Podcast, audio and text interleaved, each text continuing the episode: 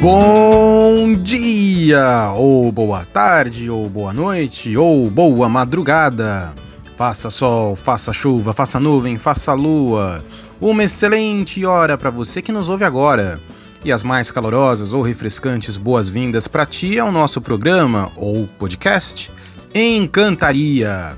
Eu sou o Thiago e mais uma vez estou muito bem acompanhado pelas minhas queridas amigas e parceiras. Digam lá, meninas. Oi, gente! O Encantaria saúda os povos da floresta, do rio e da cidade. Um grande abraço meu, Eneida de Melo, cheio de graça, alegria e esperança. A encantaria é magia em forma de música, informação e poesia.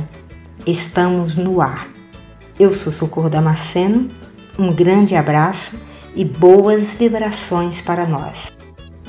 Ó, oh, queridas, a audiência sentiu falta da voz de vocês no programa passado. E eu também, viu? Em especial, ficamos querendo ouvir mais da voz da Help, que falou tão pouquinho. Mata essa saudade da sua voz aí pra nós, querida. O episódio de hoje do Encantaria é feito especialmente para você aqui de Altamira, da Volta Grande do Xingu, do Xingu inteiro, dos rios amazônicos próximos como o Iriri, o Curuá, o Riozinho do Anfrísio, o Uruará, o Tucuruí, o Bacajá, mas também feito para você dos rios amazônicos não tão próximos como o Tapajós, o Tocantins, o Pará, o Amazonas e também para você dos rios amazônicos mais distantes como o Negro, o Solimões, o Madeira e até o Juruá. Para o povo das águas que é Rio e Igarapé, falando nos igarapés, eles são como as veias e artérias desta magnífica floresta que nos abençoa e dá a vida. Mas este programa é feito também para quem está além da Amazônia, para quem está no Cerrado, no Pantanal, na Caatinga, na Mata Atlântica, nos Pampas, para quem tem a boa fé de receber a fartura e a graça de outros tantos rios importantes e cheios de história deste Brasil. São Francisco, Paraná, Doce, Araguaia e tantos, tantos outros. Este é um programa para o mundo e para toda a gente que pisa sobre a terra, respira o ar que nos envolve e bebe a água que nos vivifica.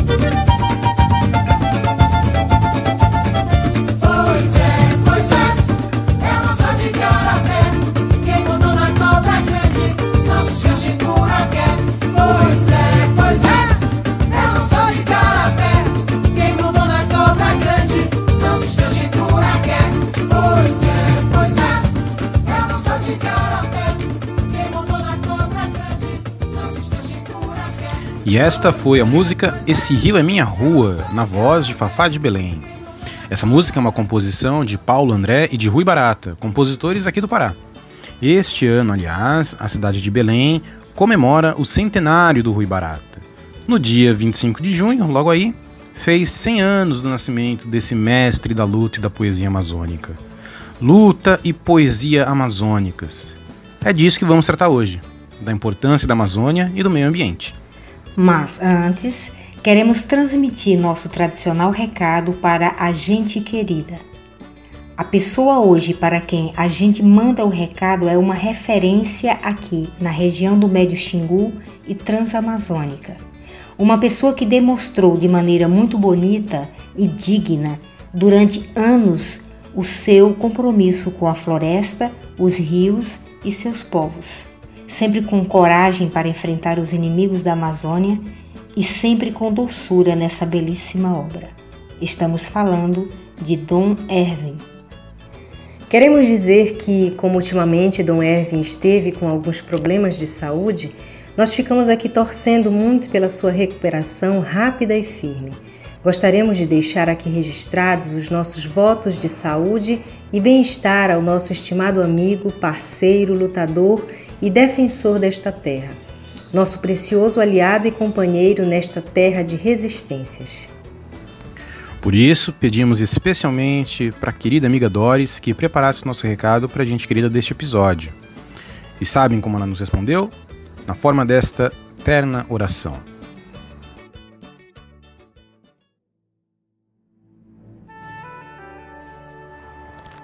Agradecemos ao nosso amado Bispo Dom Erwin por sua história de vida compartilhada há 55 anos conosco, povo do Xingu, por sua presença ativa e efetiva em nossas comunidades, por sua gratuidade e alteridade conduzindo a missão evangelizadora da Igreja, por sua voz profética a anunciar a boa nova da vida e denunciar as injustiças, por sua vida comunitária e orante, fé e vida conduzindo o povo a transformar a sociedade em uma sociedade mais solidária, justa e fraterna, em tantas lutas no Xingu, no Brasil e no mundo. Por ser sinal de alegria e esperança em nossas comunidades, promovendo vida. Mas também queremos pedir-lhe, Senhor, abençoe a cada novo amanhecer sua vida em graça e plenitude dê-lhe a sabedoria necessária, iluminado pela Sua palavra, para conduzir o povo de Deus. O discernimento para usar as palavras certas, no momento certo, na hora certa, para as pessoas certas, diante dos desafios que a realidade do Xingu nos impõe. A fé e a piedade, reafirmada na prática diária da Eucaristia reacendendo nas comunidades o valor do amor no gesto de misericórdia, reconciliação e doação partilhada.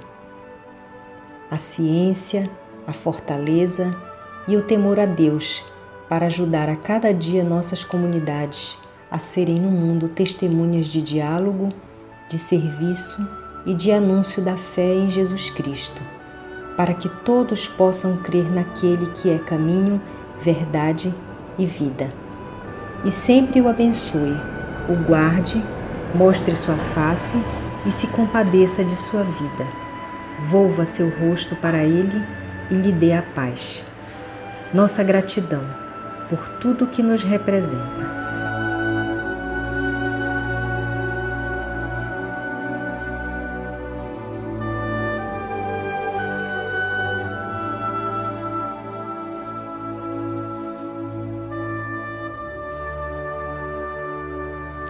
Gratidão, Dom Erwin. Gratidão, Dom Erwin. Obrigado, Dom Erwin. E muito obrigado pelo recado a gente querida, Doris, amiga estimada. Caprichamos aqui para transmitir seu recado para a gente querida em forma de oração, viu? E é interessante isso, né?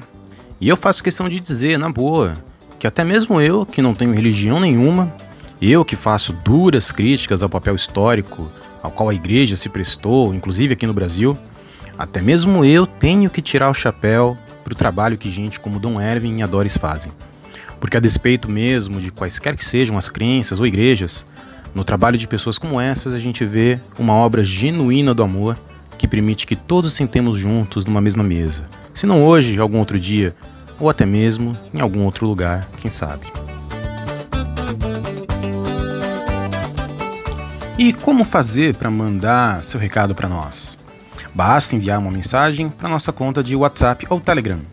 O número é o mesmo para os dois aplicativos: 991149708. O código é 93. E se quiser, pode também enviar um e-mail para nós. O endereço é encantariaxingu@gmail.com. encantariaxingu@gmail.com.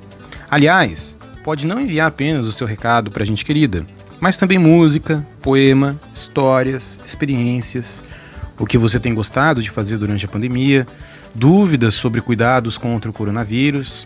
Fique à vontade, entre em contato com a gente que a gente conversa.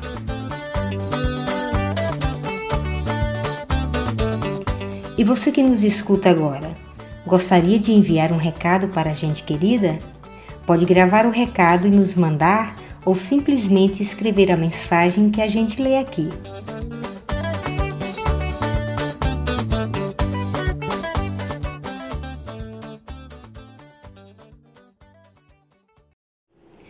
Criança do Xingu, singela e fera, doce, doce, doce, o rio é a festa.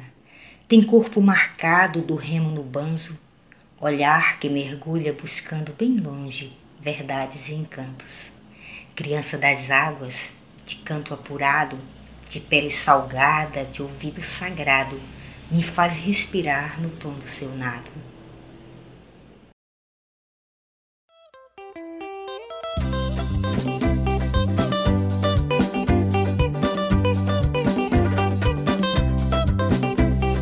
A poesia Criança das Águas é uma poesia da artista potiguar Socorro Damasceno compositora, cordelista, cantora, atriz e mamulengueira, radicada no Xingu na década de 90, a artista popular expressa em seus trabalhos a história do lugar.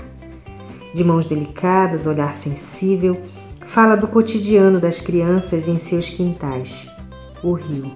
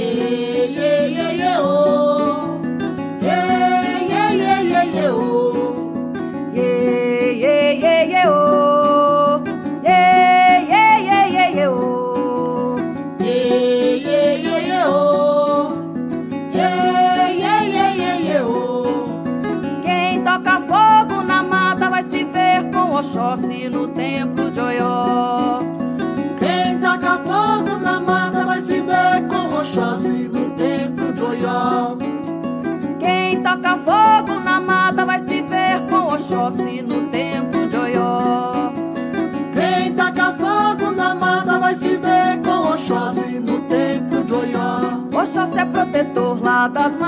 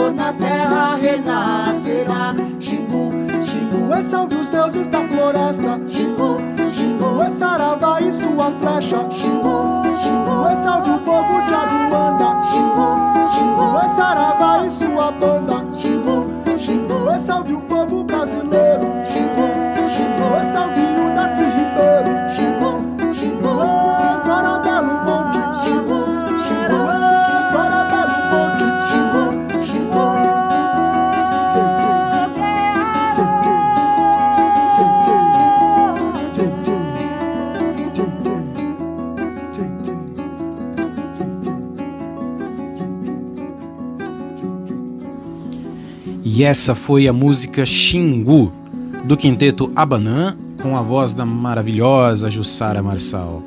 Uma música linda e importante para alertar sobre a maldade que é pôr fogo na mata. Agora que o verão amazônico já começou e que as chuvas param, é uma época triste porque começam as queimadas. Em 2019 foi um ano recorde de incêndio na floresta. Virou até notícia se vocês lembrarem bem.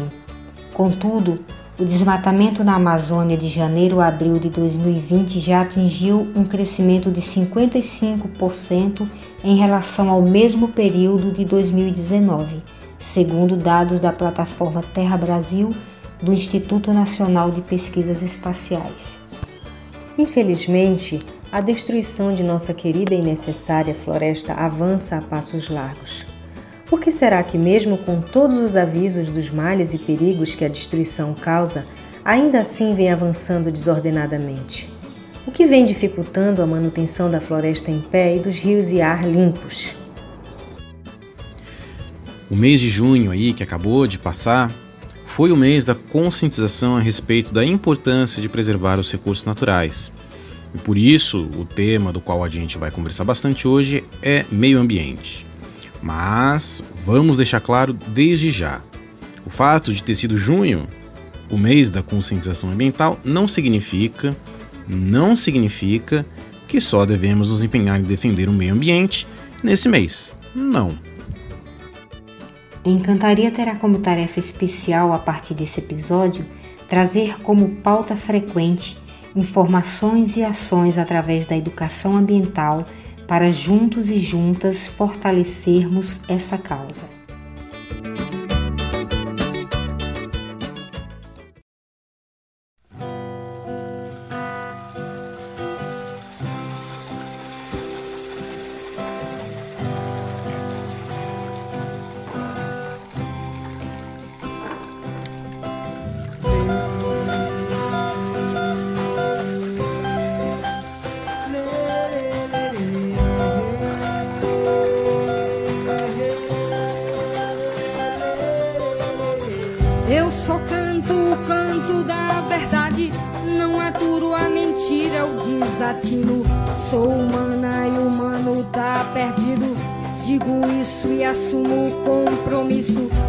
Mostrar a verdade do que eu digo.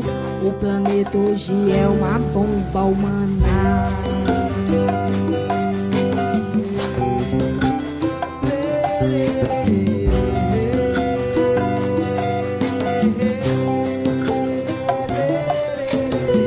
Pois um povo que não sabe cuidar das suas águas, florestas e animais. Seu destino na frente é sofrer mais. Digo isso usando a inteligência.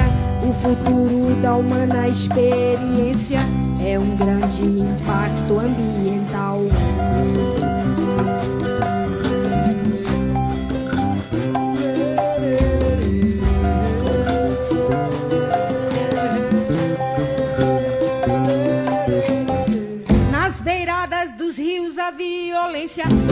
Dia a queimada aumenta mais.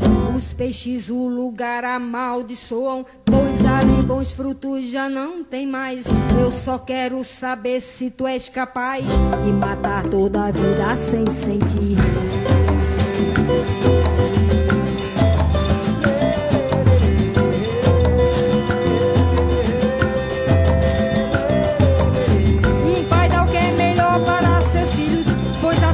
Senhor nos.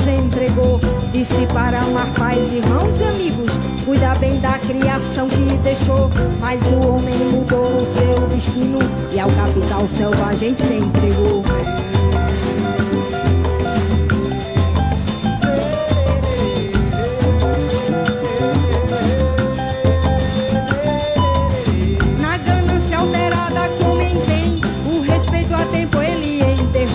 Pratica o que a educação formou, o mercado competir. O futuro já dá pra ver daqui, lastimável,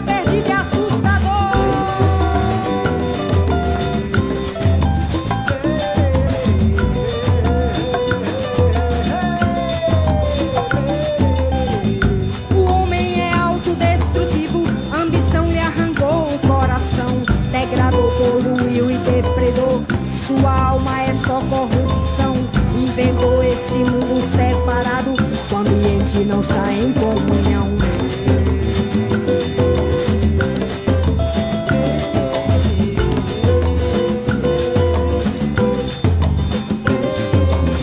Esse canto gritado é um aviso. O planeta está muito adoentado. Os rumores já falam em falta d'água. E o povo em estado alienado. Quem entende o que esse verso diz não pode mais ficar aí calado.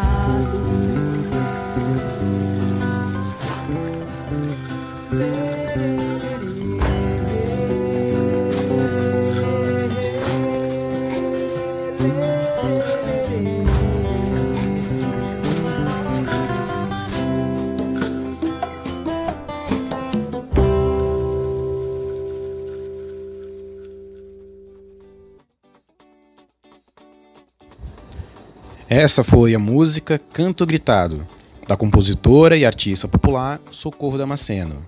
A nossa help aqui. Cordel impactante, elaborado em sete versos e sete estrofes. Ela é uma denúncia sobre a destruição ambiental e a degradação humana, ao mesmo tempo que é um chamado para a tomada de consciência e para um agir necessário e urgente. E isso nos deixa diante de um problema. Não é estranho? Sabemos que existe um grande empenho em informar as pessoas sobre a importância do meio ambiente preservado, um grande empenho em apelar para suas consciências, um grande empenho em sensibilizar as pessoas mesmo. Tantos nomes importantes que lutaram e ainda lutam aqui pela floresta, pelos rios e pelos seus povos, nomes que sempre nos inspiraram e ainda inspiram. Dentre aqueles que já se foram, inclusive vítimas de inaceitável violência, temos nomes como o de Chico Mendes e da irmã Dorothy, apenas dois nomes dentre tantos outros. E, no meio daqueles que ainda resistem, temos nomes ainda como os do lendário líder Caiapó Raoni ou da grande guerreira Munduruku Maria Leusa, mas ainda muitos outros também. E ainda nas escolas e universidades, nas redes e movimentos sociais, na mídia, muito se faz para chamar atenção sobre a importância da preservação do meio ambiente. E eu vou até aqui deixar a modéstia de lado e pedir permissão para homenagear rapidamente nossas parceiras aqui do Encantaria. Elas que me ajudam tanto e me dão tanta força e riqueza na produção deste programa. A Ineida e a Help também são educadoras ambientais e estão aí na estrada há muito tempo, dedicando e compartilhando o melhor de suas vidas por essa causa. Tivemos aí, acabamos de ouvir o canto gritado, não foi? Mas e aí? Não é estranho que, apesar de todo esse esforço, construção e conhecimento, a devastação do meio ambiente continue avançando? O que, que acontece que atravessa esse nosso trabalho, que nos impede de realizar concretamente essa nossa conquista pela tomada de consciência e sensibilização? Para responder a essa e outras perguntas, temos a honra e o prazer de apresentar neste episódio de hoje a nossa primeira entrevistada. E como foi que chegamos até ela? Bom, eu comecei a ver uma série de vídeos na página da internet do YouTube. Para quem não conhece, o YouTube é uma página da internet em que qualquer pessoa pode disponibilizar vídeos e onde podemos assistir dentre milhões e milhões deles. Pois lá no canal do Instituto Socioambiental, o ISA, tem uma série de vídeos chamada Pandemia Nossa de Cada Dia, apresentada pela incrível Nurit Ben Sussan. Incrível e inspiradora a série Pandemia Nossa de Cada Dia, com sua abordagem informativa, engajada, responsável, propositiva e corajosa, foi sim uma das inspirações para este podcast do Encantaria. De forma que, desde já, queremos deixar registrado nosso profundo agradecimento e admiração pelo trabalho e pela pessoa da Nurit. Nurit, seja muito bem-vinda. Por favor, apresente-se e compartilhe conosco um pouco de você sua história e sua atuação.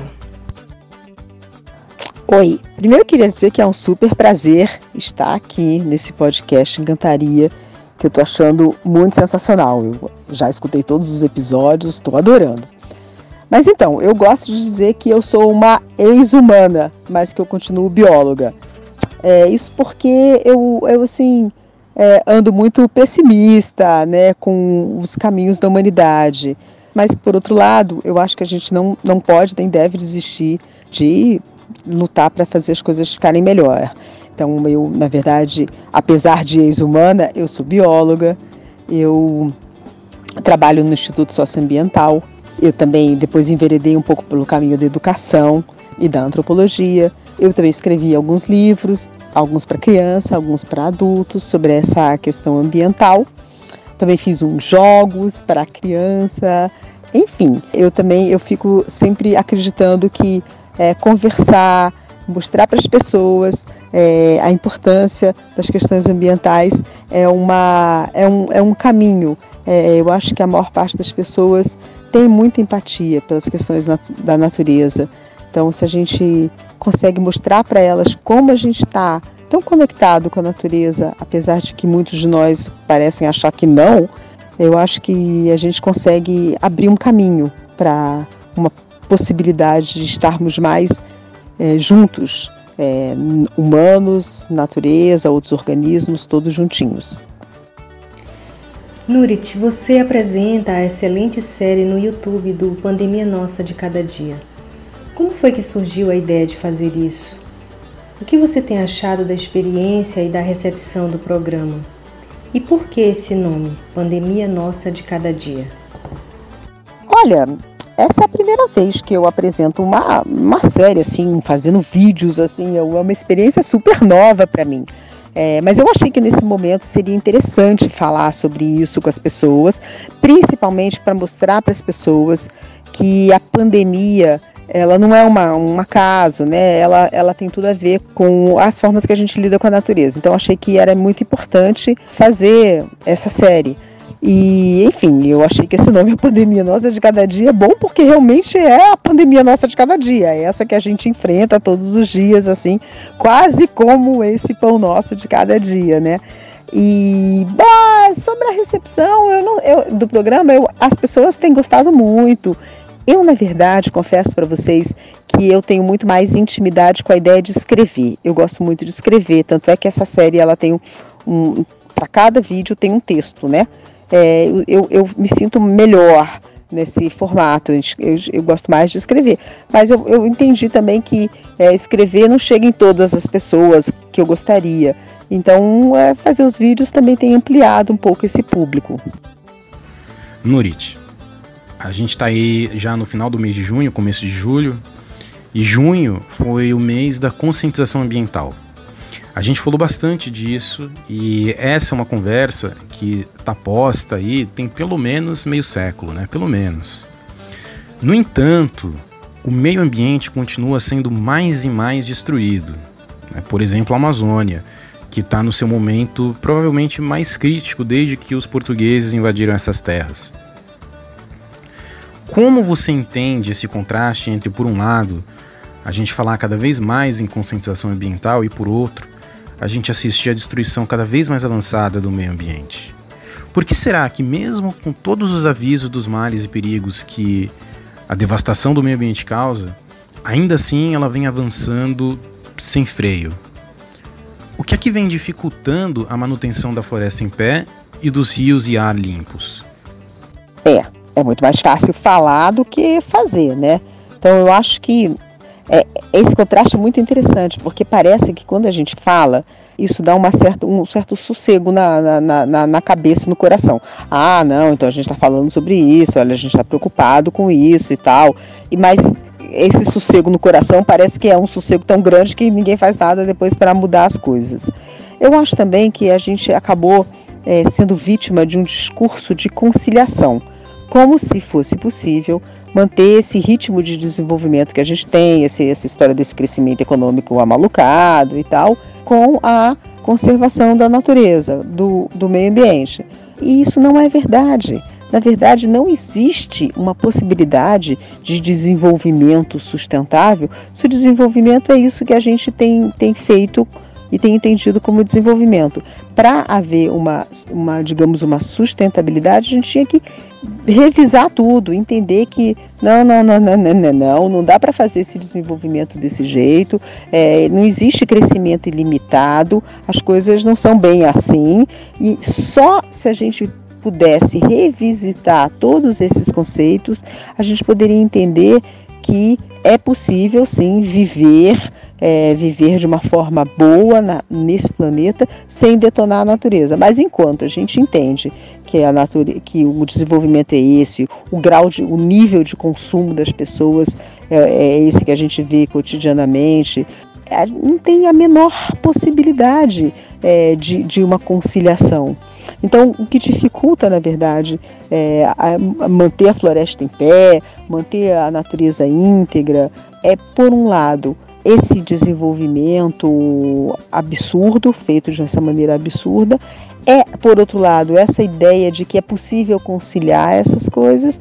E também eu acho que tem uma coisa que corre por fora o tempo todo: é que a nossa espécie fica achando que ela é assim completamente é, independente, como se ela pudesse viver assim, independentemente da natureza, como se ela pudesse fazer as, é, comer, é, se abrigar, respirar ter um clima é, agradável, tudo isso é, viver num ambiente que não tem doenças é, mortais te espreitando a cada esquina, como se a gente pudesse sim viver de uma vida independente da natureza. Então a tecnologia deu para a gente essa impressão, é, mas na verdade é uma impressão completamente falsa. Então na verdade para para manter a natureza é, é, preciso que a gente é, volte para a natureza, que a gente se encontre de volta com a natureza e reconhecendo que nós somos mais uma espécie desse planeta e não os senhores do mundo. No seu programa Pandemia Nossa de Cada Dia, você é enfática em dizer que a pandemia do Covid-19 não é um caso ou acidente e que, inclusive, essa é uma situação que pode se tornar mais frequente no futuro. Poderia explicar isso um pouquinho para nós? Pois é, eu vivo dizendo isso e vou continuar dizendo. É, a pandemia do Covid-19, a pandemia do coronavírus, não é um acaso, não é um acidente, não é um azar. Ela é uma consequência das formas que a gente lida com a natureza. Isso quer dizer o seguinte: o fato da gente ter, a gente sai destruindo, por exemplo, a gente destrói as florestas, a gente mata as florestas. Isso obriga que um conjunto de animais se desloquem para outros lugares. Quando esses animais, por exemplo, se deslocam de um lugar para o outro, eles encontram outros animais que normalmente eles não encontrariam. Quando os animais se encontram, também todos os micro-organismos, os vírus, as bactérias que vivem dentro desses, desses animais também se encontram. Isso, esse encontro que era improvável na natureza, mas que acaba acontecendo, faz com que haja maior, uma, uma maior possibilidade de que um vírus que esteja dentro de um bicho passe para outro bicho. E nesse caminho, passando de um bicho para o outro, é muito mais fácil que ele acabe, um vírus desses, acabe chegando é, na gente. Vamos pensar aqui no, nesse exemplo do coronavírus. O coronavírus era um vírus que parece originalmente vivia dentro dos morcegos. é, não infectava os morcegos, aparentemente. Os morcegos não, não, não ficavam doentes com o coronavírus. E os, acabou que os morcegos encontraram uma outra espécie de bicho que chama pangolim, que é um bicho que ele parece um tamanduá. Ele nem é parente do tamanduá, mas quando a gente vê ele, ele parece um tamanduá. O pangolim é um bicho que tem umas escamas que são muito, muito usadas na, na, na medicina tradicional é, lá na Ásia. Eles usam contra febres, contra artrites, essa, um remédio que eles fazem com essas escamas. Então, bom, os pangolins, então, são vendidos em mercados na China para poder serem usados, para suas escamas serem usadas como remédio. Acontece que os morcegos também frequentam os mercados, possivelmente porque seus ambientes naturais, onde, as florestas onde eles moravam, foram destruídas, e isso é uma verdade em Wuhan, que era um lugar que cresceu muito rápido, né, da onde veio o coronavírus originalmente. Então, o ambiente onde esses morcegos viviam foi destruído e eles acabaram, então, se encontrando, é, é, foram viver na, na, perto das cidades e tal. E aí, nesses mercados, começa a acontecer um encontro constante entre morcegos e pangolins. Vale dizer que nos mercados também as condições onde esses animais são mantidos são muito, muito precárias. Então, na verdade, acredita-se que esse encontro improvável entre esses morcegos e os pangolins e os humanos que frequentam o mercado acabou fazendo que esse vírus, que estava no pangolim, estava no morcego originalmente, passasse a infectar o pangolim, que por sua vez acabou passando, o vírus acabou passando e chegando na gente, infectando a gente. Mas isso não aconteceria se não houvesse tanta destruição, que a destruição promove esses encontros. Além disso, a gente também lembra que o pangolim é um, um animal em extinção. Né? Tem muitos pangolins sendo é, mortos por causa desse uso e é uma espécie que, que, são oito espécies diferentes de pangolim no mundo, mas todas estão ameaçadas de extinção. Nurit, pode explicar para nós como você entende a importância da preservação da Amazônia? Olha, eu acho o seguinte: não vai ter humanidade sem Amazônia. A gente precisa entender que a floresta amazônica que é a maior floresta tropical do mundo, dela depende um conjunto enorme de processos ecológicos que garantem a vida nesse planeta. Então acho que a, gente não, as pessoas não estão entendendo que a, o clima depende sim da persistência da Amazônia é, e mesmo essa história de do, desse ambiente que agora um pouco em xeque por causa do coronavírus, mas convidativo que esse planeta nos oferece, nos oferece para a vida humana, não só em relação ao clima, mas também em relação é, a, a, não ter, a, a você ter um equilíbrio, você não tem doenças mortais é, a cada meia hora aparecendo aí, tudo isso depende de um certo equilíbrio. e nesse cenário, a floresta amazônica é essencial. E aí vale dizer que a gente está falando de uma floresta que tem 50 milhões de anos. É uma, é, é, esse planeta vive com essa floresta há muito tempo. Ela, ela faz parte, sim, de um equilíbrio é, é, é fundamental para o planeta. Além disso, tem muitas outras coisas. Tem um conjunto enorme de espécies que a gente mal conhece e que podem se revelar ali inspiração para um conjunto de curas para doenças, um conjunto de produtos tecnológicos, uma série, um potencial imenso de inspiração que a natureza pode, que a Amazônia pode oferecer para nós como humanidade. Além disso, tem uma, talvez a coisa mais importante, que é o conjunto de povos que vive nessa floresta e que também funcionam com uma enorme inspiração para a gente. Inspiração de for outras formas de estar no mundo, é, são esses povos que vão dar para a gente caminhos, mostrar para a gente que há outras formas de estar no mundo. Por fim, o que você acha que é importante fazermos no sentido de poder colaborar com o combate à crise climática e com a defesa do meio ambiente? Olha, essa é a pergunta mais difícil. O que, que é importante para a gente fazer para colaborar com o combate à crise do clima e, e defender o meio ambiente? Olha, eu acho que tem muita coisa que a gente pode fazer. É muito, é, é, difícil, mas tem muita coisa que a gente pode fazer. Uma coisa é a gente não pode abrir mão de ficar falando sobre isso, tentando convencer as pessoas, explicando, explicando, explicando, explicando, que é um pouco isso que eu fico tentando fazer lá no, na pandemia nossa de cada dia, escrevendo esses textos, enfim, é, é, é explicar, explicar mais uma vez e tal. Mas eu acho que tem muitas outras coisas que a gente pode fazer. Uma delas, a gente precisa começar a se recusar a compactuar com certas coisas. A gente é, precisa, quando alguém chega para a gente e fala sobre desenvolvimento sustentável, a gente tem que dizer: não, não, não, não, não, não, não. Não existe possibilidade de desenvolvimento assim com a conservação da natureza. Quando a gente, quando aparecem com, por exemplo, produtos que, que a gente sabe que na cadeia produtiva deles tem sofrimento animal, tem destruição da natureza, tem, tem sangue, a gente tem que se recusar, a gente tem que dizer, não, não, não, não, não, eu não vou comprar isso, eu não vou consumir isso. É, eu acho que, além disso, é, tem uma outra coisa que a gente tem que fazer, que a gente pode fazer. A gente precisa, por fim, ao racismo que domina o nosso país. É, ao preconceito contra os povos indígenas, contra as populações negras. Isso precisa acabar. Não vai ter possibilidade nem de combater a crise climática, nem de defender a natureza, se esse racismo não acabar. É desses povos, dessas outras formas de estar no mundo, que as soluções vão nascer. Então, se a gente, a gente precisa usar quem pode, quem é branco, né, digamos assim, né, não índio, precisa usar o que hoje é um privilégio para proteger os outros, para abrir espaço, para abrir espaço para que esses outros discursos, essas outras narrativas, essas outras formas de estar no mundo, essas outras formas de fazer as coisas tenham espaço, tenham lugar e acabam e passem a ser as lideranças, as coisas centrais, as coisas que realmente importam.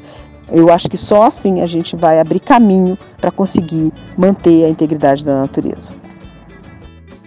Bom, e agora a gente vai terminando essa que foi a nossa primeira entrevista. Infelizmente, uma hora tem que acabar, né? Mas estamos muito, muito contentes por ter tido sua companhia aqui conosco, viu, Nurit? Foi muito bom ter te ouvido e aprendido contigo, como sempre. Eu sempre gostei de te ouvir. Deixa aí a sua despedida para o nosso pessoal, pode ser? Então, foi um prazer falar aqui para o Encantaria. É, fico super à disposição. Estou sempre muito com muita vontade de vir aqui é, encantar com vocês. É, beijo para todo mundo. Ah, mas claro, eu já ia deixar mesmo aqui no ar o convite para que você retorne mais e mais vezes sim. Como a gente quer mesmo te ouvir e conversar muito mais contigo, e como não dá para fazer uma entrevista muito longa agora, pelo menos por enquanto, a gente quer sim poder contar com sua participação nos próximos episódios. Você é sempre bem-vinda para espalhar encantaria aqui conosco, Nurit. Valeuzaço e grande e apertado abraço, por enquanto abraço virtual, e um estalado beijo. É temerário descartar a memória das águas, o grito da terra, o chamado do fogo, o clamor do ar. As folhas secas rangem sob os nossos pés.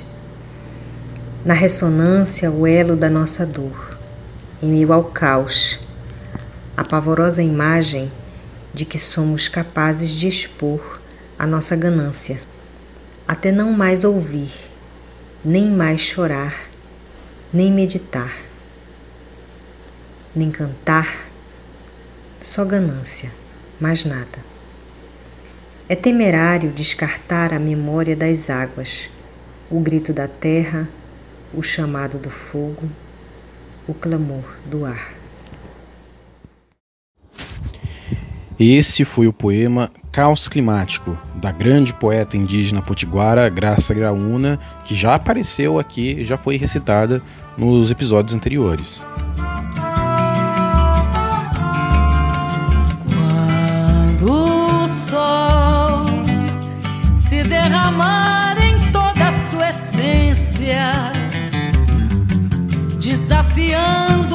Poder da ciência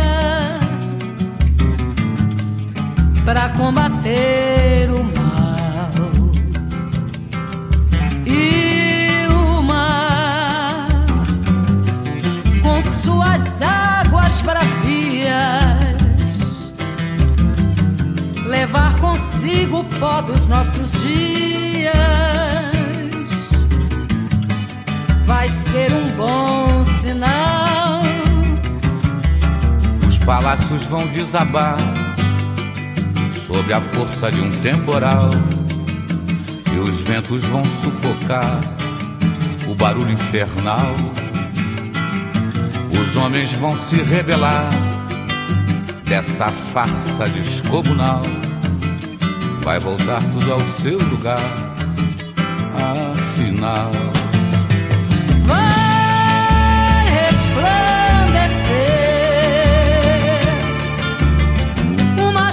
De prata do céu vai descer. O esplendor da mata vai renascer e o ar de novo vai ser natural. vai florir. Cada grande cidade o mato vai cobrir. Das ruínas um novo povo vai surgir. E vai cantar afinal. As pragas e as ervas daninhas, as armas e os homens de mal vão desaparecer nas cinzas de um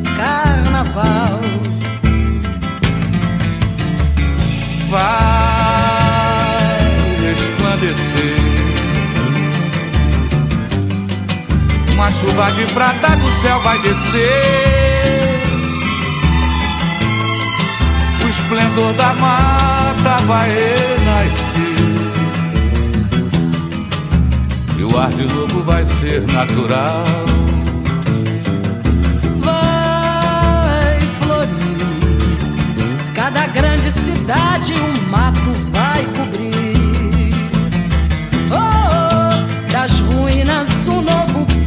Vai surgir e vai cantar afinal.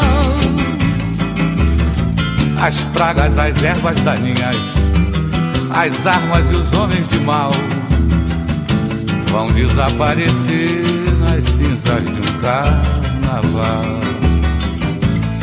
As pragas e as ervas daninhas, as armas e os homens de mal desaparecer nas cinzas de um carnaval. Vão desaparecer nas cinzas de um carnaval. Vão desaparecer nas cinzas de um carnaval.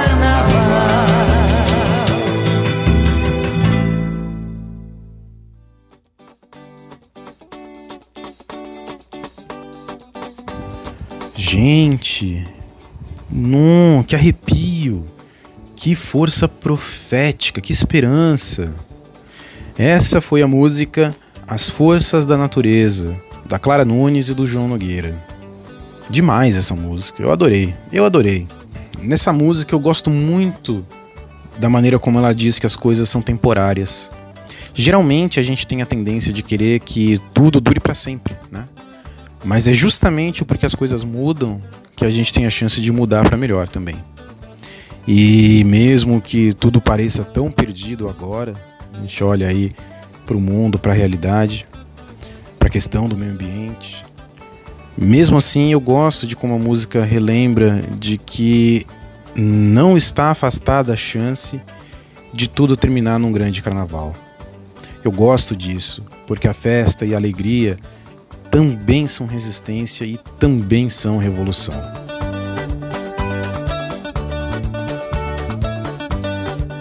Agora é a hora das dicas de saúde e cuidados na pandemia, com a nossa grande e querida parceira, doutora Érica. Oi, pessoal.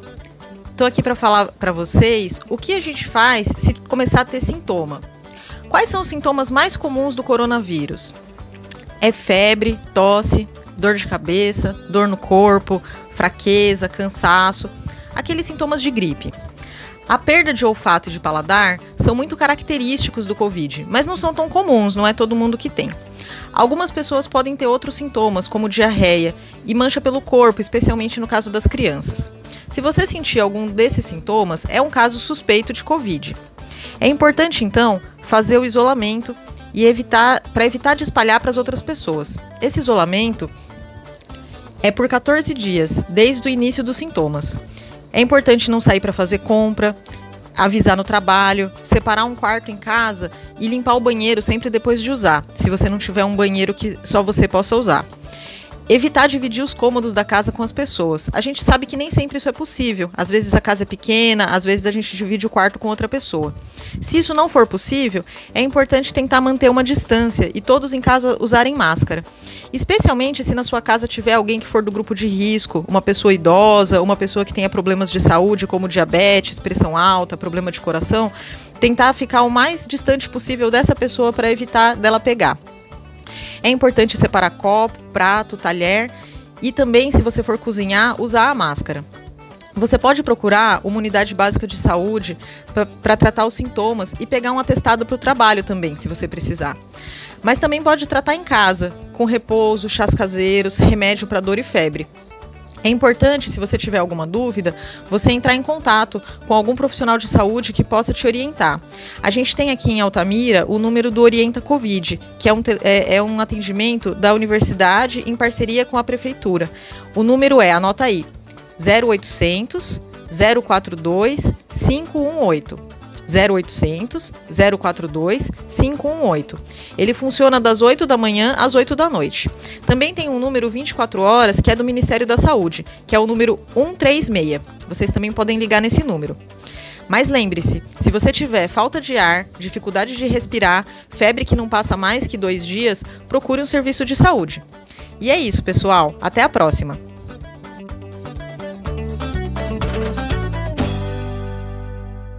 Até a próxima, Érica querida. Sempre muito importante a sua colaboração para essas dicas práticas de cuidado com relação ao coronavírus. Valeu!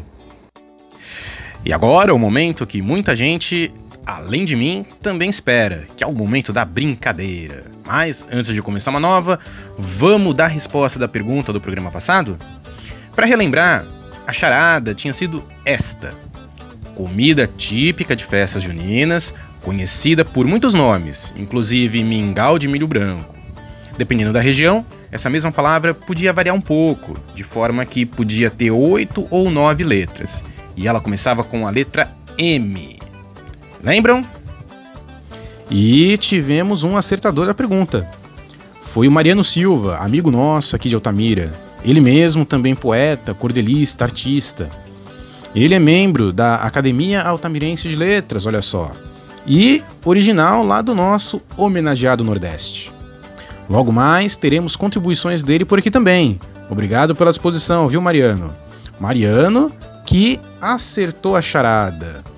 Essa comida típica de festas juninas, também conhecida como mingau de milho branco, é o o mungunzá. Mungunzá. Mas, como, como a gente falou, né? A palavra poderia ter oito ou nove letras, porque dependendo do lugar para onde se vai, o prato muda de nome e pode se chamar munguzá. Um é mungunzá e o outro é munguzá. Diferente, né? Só que tem ainda muitos outros nomes. Por exemplo, mugunzá, manguzá, mucunza, mucunzá e aí tem também o que eu pelo menos conhecia, canjica, canjicão e até mesmo chá de burro. Chá de burro. Esse eu não conhecia não, chá de burro. Por que será que tem esse nome? Eu não sei, mas parece que quem tá precisando tomar esse chá sou eu, que nem matemática sei mais. Ó sessão de errata começando mais cedo hoje. Onde Onde que Mungunzá tem nove letras? São oito. Munguzá tem sete e Mungunzá tem oito letras. Não tem nada de oito ou nove. Nove. Enfia uma letra mais aí. Af. E ainda esculhamba a palavra cruzada. É complicado isso aí, viu? Você aí que nos ouve, se por acaso você tiver uma receita de chá de burro, manda pra gente, por favor. Pode mandar pra nossa conta de WhatsApp ou Telegram. É o mesmo número para as duas, anota aí. Que dessa vez eu vou prestar atenção, pra, porque vai que eu erro de novo, né? Ó, 991149708. O código é 93, tá? Se quiser, pode enviar também um e-mail. O endereço é encantariaxingu@gmail.com. Beleza? Não precisa só a receita do chá de burro não, ou do mungunzá, ou da canjica. Pode ser receita de outro prato gostoso que você saiba fazer, ou ainda alguma música, poema, declamação, história. Manda pra cá que a gente conversa e publica, tá?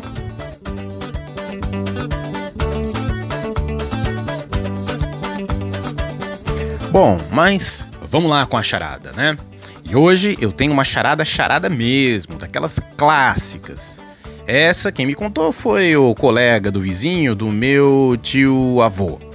Não é palavra cruzada dessa vez. É uma charada daquelas do tipo de adivinha. Lá vai. O que é o que é? Tem cabeça, mas não tem pescoço. Tem dente, mas não tem boca. Tem barba, mas não é homem. Hum?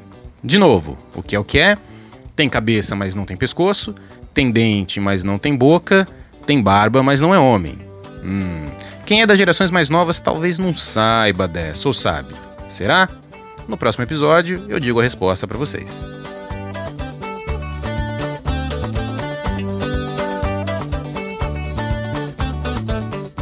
E agora é hora das erratas. Erratas. Eita, nós. A gente tenta, mas sempre passa um deslize, né? Bora aqui corrigir. Pessoal, lembram do episódio passado em que a Help fez a declamação linda do cordel Festas Juninas da Dalinha Catunda? Lembram? Não? É. Talvez seja porque eu tenha esquecido de dar o título do cordel, né? É, Festas Juninas é o nome. Ai, ai, ai. Ah, mas se vocês se lembrarem do cordel, talvez não se lembrem que foi a Help que declamou, né? E se isso aconteceu, é provavelmente porque eu também esqueci de dar o crédito dela. Desculpa, Help. Ainda por cima um erro desses de uma declamação tão bonita como a dela, como ela sempre faz, aliás. Só que não é só isso, né? Claro que não. O que é pior que errar duas vezes na mesma coisa? Talvez seja tentar corrigir o erro e errar de novo. Olha a bagaceira que eu fiz. No episódio passado, corrigi a leitura errada que tinha feito do estúdio Choque. Eu tinha falado do estúdio XOC, mas é Choque. O estúdio, que por sua vez produziu a música que tocamos no episódio anterior, no episódio 2, que foi a música Tem Jeito. Pois não é que eu me esqueci de dar o crédito da voz de Neida na música, lá no episódio 2, e comi bola de novo, porque na hora que fui corrigir o erro, não corrigi isso. Ai, ai, ai, ai, ai. Neida, juro que não foi de propósito. Me desculpa, viu? E sua voz é tão linda. É uma tristeza não dar o devido crédito a ela, em especial. Bem, a sessão de errata fica por aqui hoje. No próximo episódio a gente vê aí em qual jaca mais eu andei enfiando o meu pé.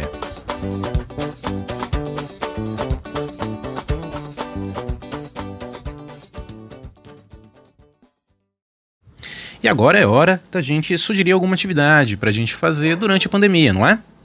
E hoje sou eu quem vai dar essa sugestão é uma atividade que eu descobri quando eu era ainda muito, muito criança e que desde sempre me fez muito bem. Essa atividade é olhar para o céu de noite. Só isso. Só isso. E no entanto, tudo isso.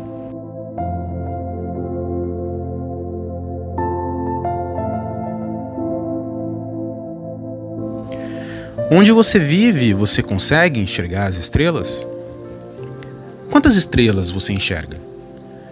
Você faz ideia do que seja uma estrela? Faz ideia do quão longe elas estão de nós? Vamos tentar fazer um exercício de imaginação. A estrela mais próxima do nosso planeta Terra é o nosso querido Sol. Sim, o Sol é também uma estrela, mas ele está tão perto da gente que nos parece muito maior do que as outras estrelas. E de fato, Ele está tão perto que é responsável por aquecer nosso mundo e fornecer energia para todas as formas de vida que existem aqui. Sem o Sol por perto, nós teríamos aqui um mundo morto.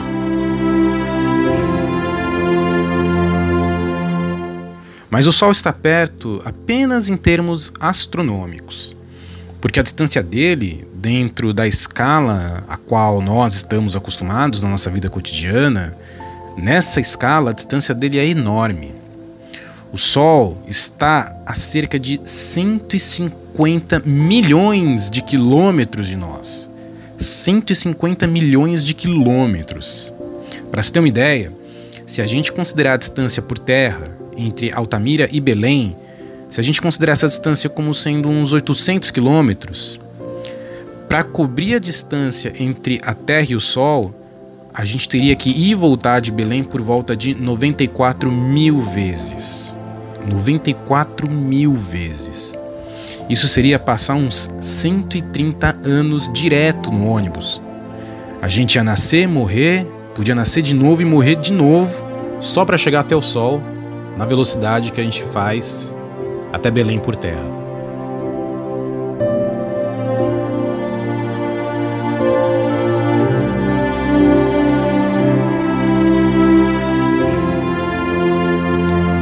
E se mesmo assim tão longe para os nossos padrões humanos, o Sol ainda é imenso e quente, o quão longe será que não estão as outras estrelas, a ponto de seu brilho chegar pequenininho e frio até a gente? Na verdade, essas estrelas estão tão longe que sua luz leva anos, milhares, milhões de anos para chegar até o nosso planeta. E detalhe, a luz é a coisa mais rápida que existe ela se movimenta a uma velocidade alucinante de 300 mil quilômetros por segundo. Por segundo. Nessa velocidade, para a gente ter uma ideia também, se é que dá para ter uma ideia de uma velocidade tão doida, nessa velocidade a gente poderia ir de Altamira a Belém e depois voltar 188 vezes em um segundo. 188 vezes em um segundo, mais ou menos. E de volta, Altamira Belém, hein? Só que nada pode viajar nessa velocidade, só a luz. E mesmo assim, existem estrelas cuja luz leva até bilhões de anos para chegar até nós. Muitas dessas estrelas, quando aparecem no nosso céu, provavelmente até já desapareceram no seu lugar de origem, deixando apenas a sua luz vagando pelo universo como uma lembrança.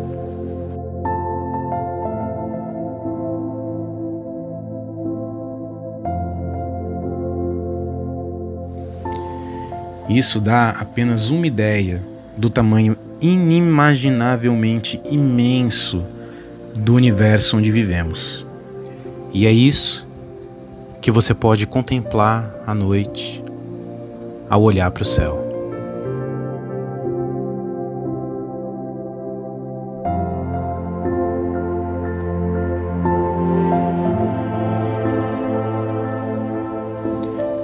Em 1977, ou seja, há mais de 40 anos, a Agência Espacial Norte-Americana, a famosa NASA, ela lançou ao espaço uma nave robotizada, um robô, uma máquina, uma sonda espacial, como dizem.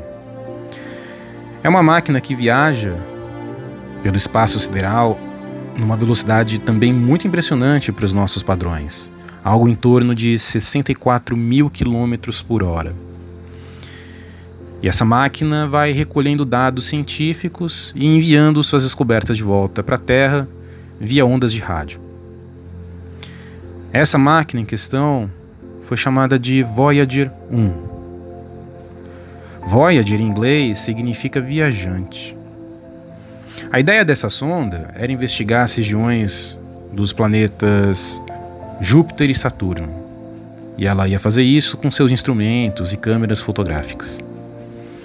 Esse trabalho foi concluído em 1980. Ao terminar sua missão, a nave, que não tem como retornar para a Terra, continuaria sua trajetória rumo ao espaço profundo, sem destino certo, indo em direção ao absolutamente desconhecido. Contudo, como seu equipamento continuava operante mesmo após o final da missão, um certo astrônomo estadunidense propôs que a Voyager voltasse suas câmeras em direção à Terra e tirasse uma última foto do nosso planeta.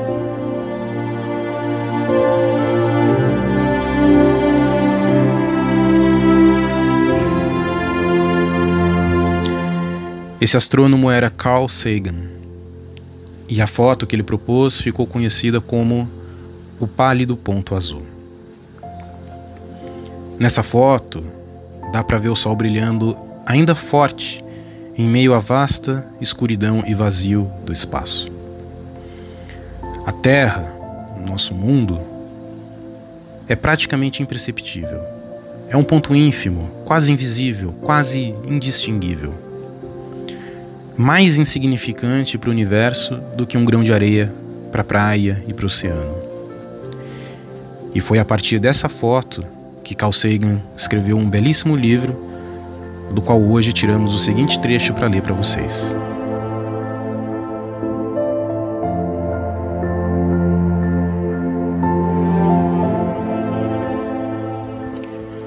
Olhem de novo esse ponto. É aqui. É a nossa casa. Somos nós. Nele, todos a quem ama, todos a quem conhece, qualquer um sobre quem você ouviu falar, cada ser humano que já existiu viveram as suas vidas. O conjunto da nossa alegria e nosso sofrimento, milhares de religiões, ideologias e doutrinas econômicas confiantes, cada caçador e coletor, cada herói e covarde, cada criador e destruidor da civilização, cada rei e camponês, cada jovem casal de namorados, cada mãe e pai, criança cheia de esperança, inventor, explorador, cada professor de ética, cada político corrupto, cada supercelebridade, cada líder supremo, cada santo e pecador na história da nossa espécie viveu ali, em um grão de pó suspenso num raio de sol.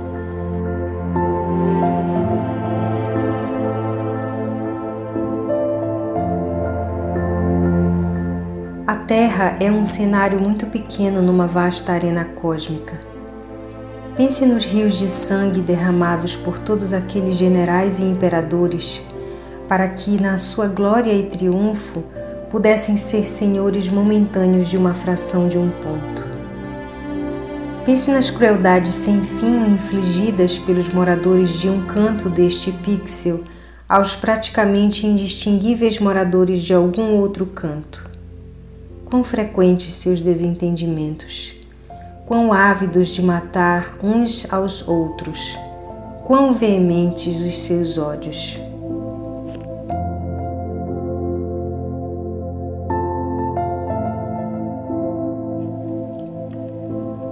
As nossas posturas, a nossa suposta autoimportância, a ilusão de termos qualquer posição de privilégio no universo são desafiadas por este pontinho de luz pálida. O nosso planeta é um grão solitário na imensa escuridão cósmica que nos cerca. Na nossa obscuridade, em toda esta devastação, não há indícios de que vá chegar ajuda de outro lugar para nos salvar de nós próprios.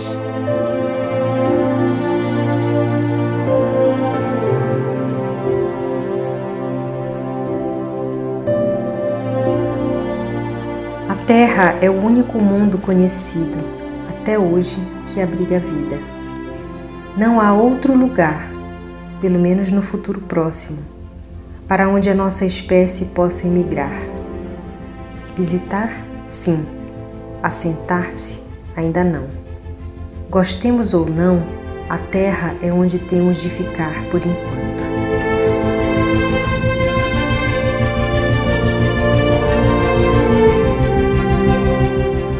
Já foi dito que a astronomia é uma experiência de humildade e criadora de caráter. Não há, talvez, melhor demonstração da tola presunção humana do que esta imagem, distante do nosso minúsculo mundo. Para mim, Ela destaca a nossa responsabilidade de sermos mais amáveis uns com os outros e para preservarmos e protegermos o pálido ponto azul, o único lar que conhecemos até hoje.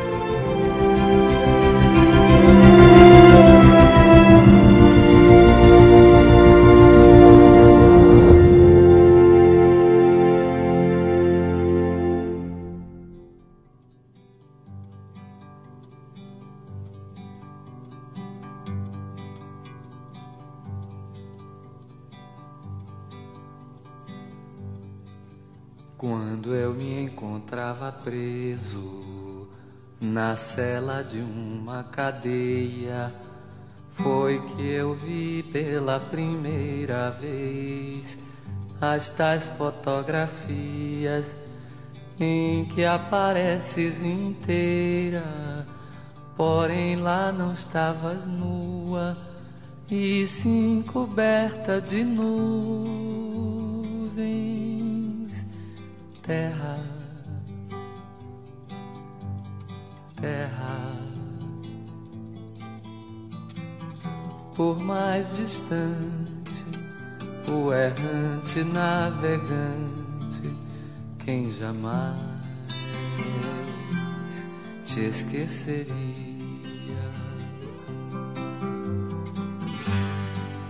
Ninguém supõe a morena Dentro da estrela azulada, na vertigem do cinema, mando um abraço pra ti, pequenina, como se eu fosse o saudoso poeta e fosses a Paraíba, terra terra. Por mais distante, o errante navegante, quem jamais te esqueceria.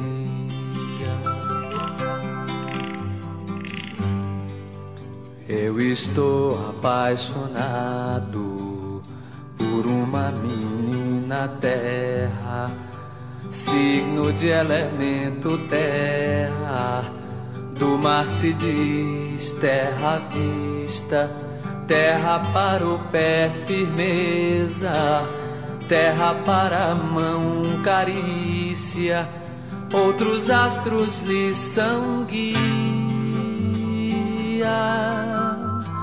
terra, terra. por mais distante, o errante navegante, quem jamais te esqueceria.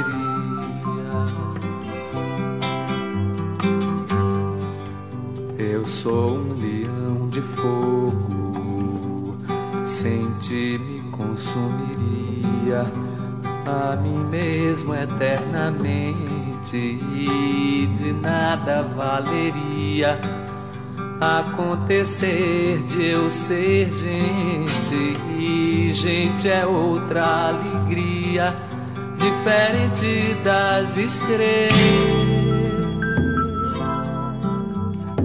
Terra. Terra. Por mais distante o errante navegante, quem jamais te esqueceria.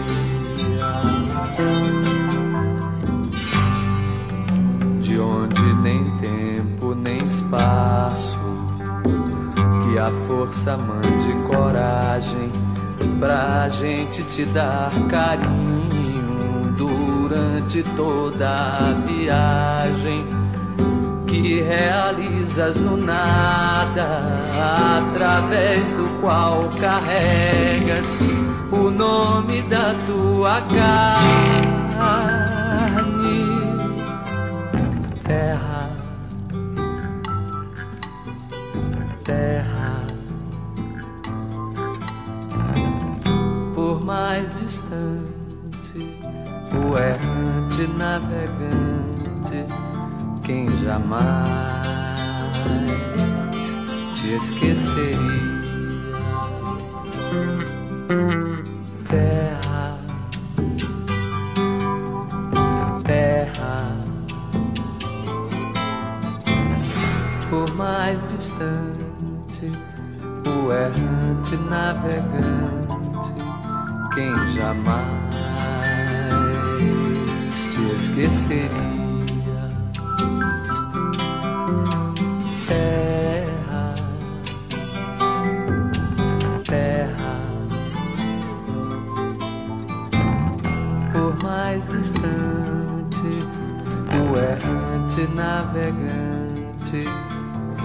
Jamais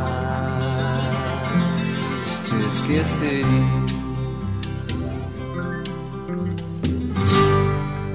nas sacadas do sobrados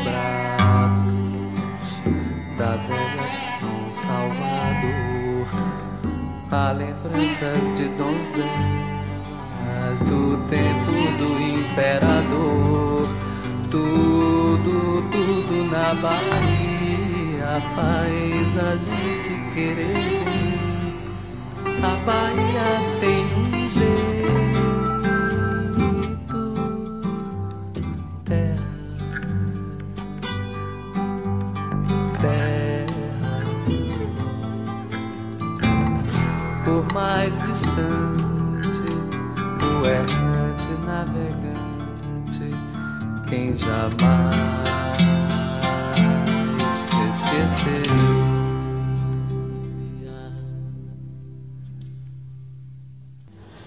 Essa foi a música Terra, do Caetano Veloso.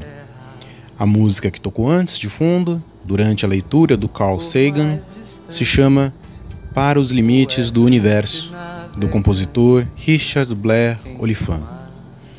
E com esses presentes, nós encerramos o Encantaria de hoje, que foi muito, muito especial. Digam pra gente depois se gostaram desse formato, desse tamanho de programa, o que acharam, sim? Ainda estamos em fases de experimentações e a crítica de nossa querida audiência é sempre muito importante. Queremos poder melhorar sempre que possível, ok? Então é isso, minha gente querida. Fiquem em paz e com saúde e sintam nossos abraços, por enquanto virtuais, envolvendo seus corações com os nossos votos de enternecer sem perder a dureza. Até o próximo episódio. Tchau, tchau. terra, terra, por mais distante, o errante navegante, quem jamais te esqueceria.